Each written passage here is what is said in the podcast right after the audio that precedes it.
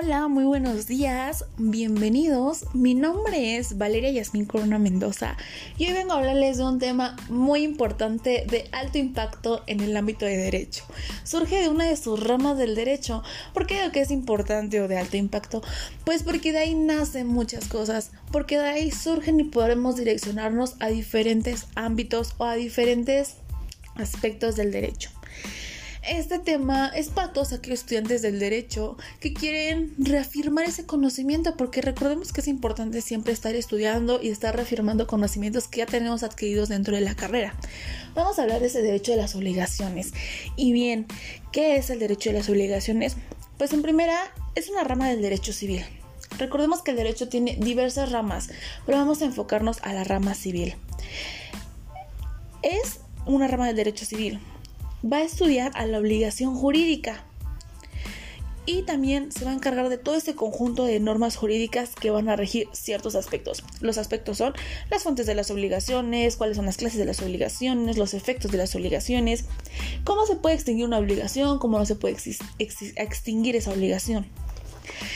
Quitando un poquito de la palabra derecho de las obligaciones, la obligación, pues la obligación va a ser un vínculo jurídico. Sí, ese vínculo jurídico nos va a ayudar como un instrumento legal que va a respaldar, que nos va a ayudar a respaldar, a defender. Van a existir dos personas muy importantes dentro del derecho de las obligaciones, llamados acreedor y deudor. También nos va a ayudar a ejecutar algo en favor de una persona, la obligación también la vamos a ver como una relación que se establece o que tiene el acreedor con el deudor o el deudor con el acreedor, con la facultad de exigirle al deudor el cumplimiento de una prestación que se le dio, ya sea de dar, de hacer o de no hacer.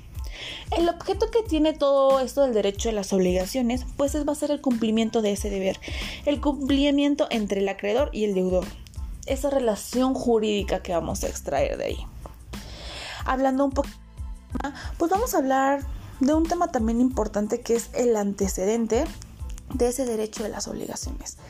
Una obligación nace desde aquellos pueblos primitivos, de esa etapa primitiva anteriormente, cuando se cometió un delito, cuando se tenía que pagar el precio para poder reparar ese daño que se había generado. Pero no era como tal pagarlo, sino era compensar ese daño que se había hecho en esos pueblos primitivos, pues lo veían como una compensación, más que nada. Esta la palabra obligación, en aquellos pueblos primitivos la veían como el atar, el ligar, el ligar con. Podemos hablar de en derecho romano, por ejemplo, que también derecho romano es una rama, es una materia que se da en la licenciatura en derecho. En derecho romano, este derecho de las obligaciones era esa vinculación jurídica personal. ¿Por qué digo personal? Porque el deudor se comprometía con su persona. Ahorita les voy a explicar por qué con su persona. Recordemos, hoy en día el deudor se compromete pero con su patrimonio. Porque eso surgió después. Por aquí nada más era con su persona. No metía para nada el patrimonio. Simplemente aseguraba el pago con su persona sino que posteriormente de ahí se existió una ley. Era la Lex Poetelia Papiria. ¿Qué es, ¿De qué decía esta ley o qué, qué generaba esta ley? Pues cambiaba totalmente la naturaleza, dio un gran cambio, dio un giro a la obligación. ¿Por qué? Porque ahora la sujeción dejó de ser personal. Ya no se iba a asegurar el pago personalmente, sino ya se vinculaba con el patrimonio del deudor, pudiendo que el acreedor vaya a cobrar ese ante el incumplimiento del deudor. Aquí ya se generaron esas dos pequeñas palabritas que les comentaba anteriormente, acreedor y deudor.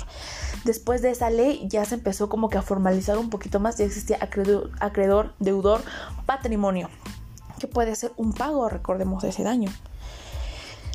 Esto fue un poquito de esos antecedentes de cómo se dio esa obligación. Pero pues también existe un contexto histórico de las obligaciones que nos habla de las fuentes de las obligaciones, cómo diversos autores veían esas obligaciones o cómo, cómo daban paso a ese derecho de las obligaciones en diferentes aspectos. Uno de, de ellos fue Planiol. Planiol se basaba en que existía un contrato y una ley. El contrato era una voluntad que creaba una obligación y la ley ya decía que era una obligación que existe por parte del legislador y lo establece. Son diferentes teorías, diferentes puntos de vista de diferentes autores, pero son importantes. Por ejemplo, Bonecas ya nos daba lo del hecho y el acto jurídico.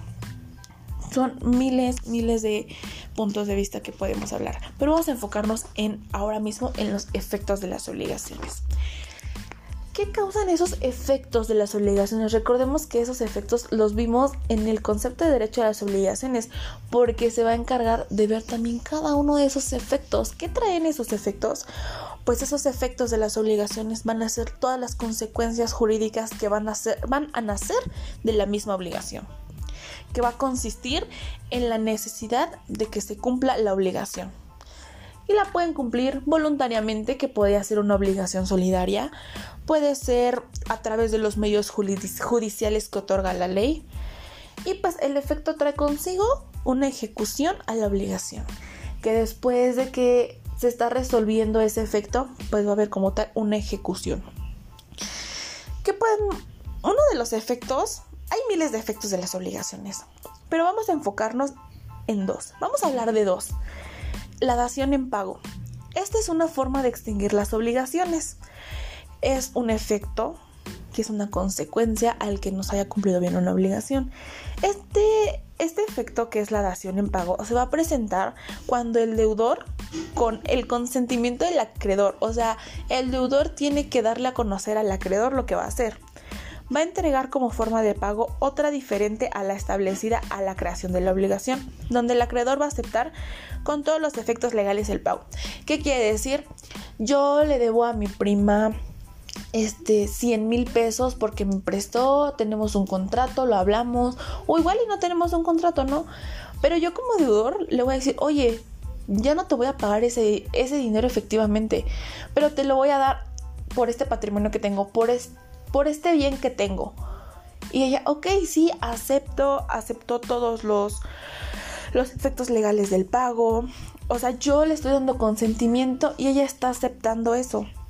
Para la dación de pago también es necesaria una obligación preexistente, pues si no, la obligación se va a ver como obligación sin causa y podría presentar pues prácticamente efectos bueno, no sé si puede hacer como efectos, pero se podría dar un pago indebido.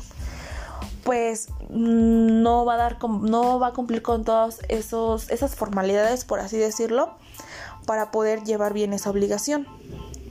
Esta figura jurídica presenta una excepción al principio de exactitud en cuanto al cumplimiento de la prestación. Y pues como podemos ver, pues no se puede llegar a entregar como un pago o lo que se acordaba anteriormente en la obligación.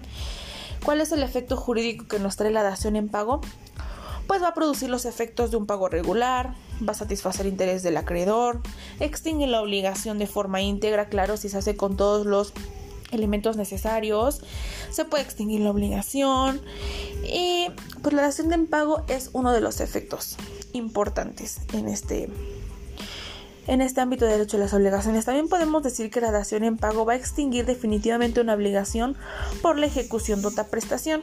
¿Qué quiere decir esto? Pues que consecuentemente de los derechos que acompañan a la misma, la obligación se extingue con la entrega del bien determinado, si se hizo correctamente. Otro efecto importante es la compensación. Bueno, otro efecto que existe es la compensación. Esta compensación va a existir de dos relaciones jurídicas créditos y débitos, ya sean recíprocos. Cuando dos sujetos al mismo tiempo, deudores y acreedores entre sí, es posible extinguir ambas. Cuando esto existe, se van a poder extinguir ambas obligaciones con la fuerza de un pago. ¿Qué quiere decir esto? Pago recíproco, abreviado y simplificado. Existen varias clases de compensación, podemos verlo la convencional, que es cuando nace por ambas partes, que es un acuerdo que tienen ambas partes, acreedor y deudor. Compensación judicial, que pues es por decisión de un juez, que la pide una parte, ya sea que el acreedor la pida hacia el juez o el deudor lo pida hacia el juez. Por imperio de la ley, este, este por imperio de la ley eh, no, no, estuvo tan arraigada en la época prehispánica, bueno, con los romanos, pues hubo ahí un tema. Eh, esto se, ¿qué trae la compensación? ¿Qué efectos trae la compensación? Pues trae la extensión de los créditos. Eh, pueden, puede haber también créditos que no sean compensables, o sea que no van a poder compensar tan fácilmente. Aquí es cuando una ley los protege declarándolos inembargables y pues al interés de los demás.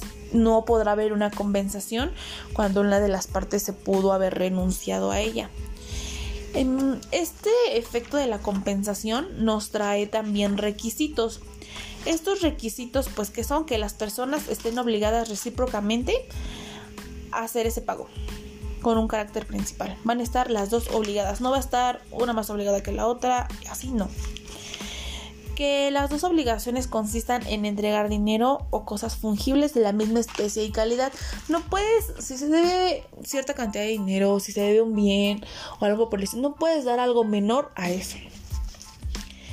Em, que las dos obligaciones sean líquidas, o sea, que se puedan cumplir al, al 100%, que sean exigibles, que sobre ninguna de ellas haya una retención judicial o una controversia.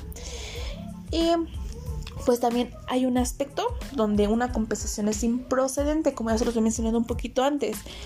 Eh, hay obligaciones que no son compensables cuando estas pueden ser entre particulares y el Estado. Cuando los particulares fueran deudores por remates de bienes estatales, rentas de fisco, por derechos de aduana, por contribuciones, por, o por si las deudas o créditos recíprocos no fueran del mismo departamento o ministerio. Esto es de lo que yo les puedo hablar sobre los efectos de las obligaciones. Es un tema muy importante, es un tema extenso que podemos verlo también parte por parte y llevaría un buen tiempecito. Pero pues esto es todo de mi parte. Espero les haya gustado, espero hayan entendido un poco y espero se hayan reforzado un poquito más sus conocimientos. Créanme que esto es de manera muy general. Y muy buenas tardes a todos.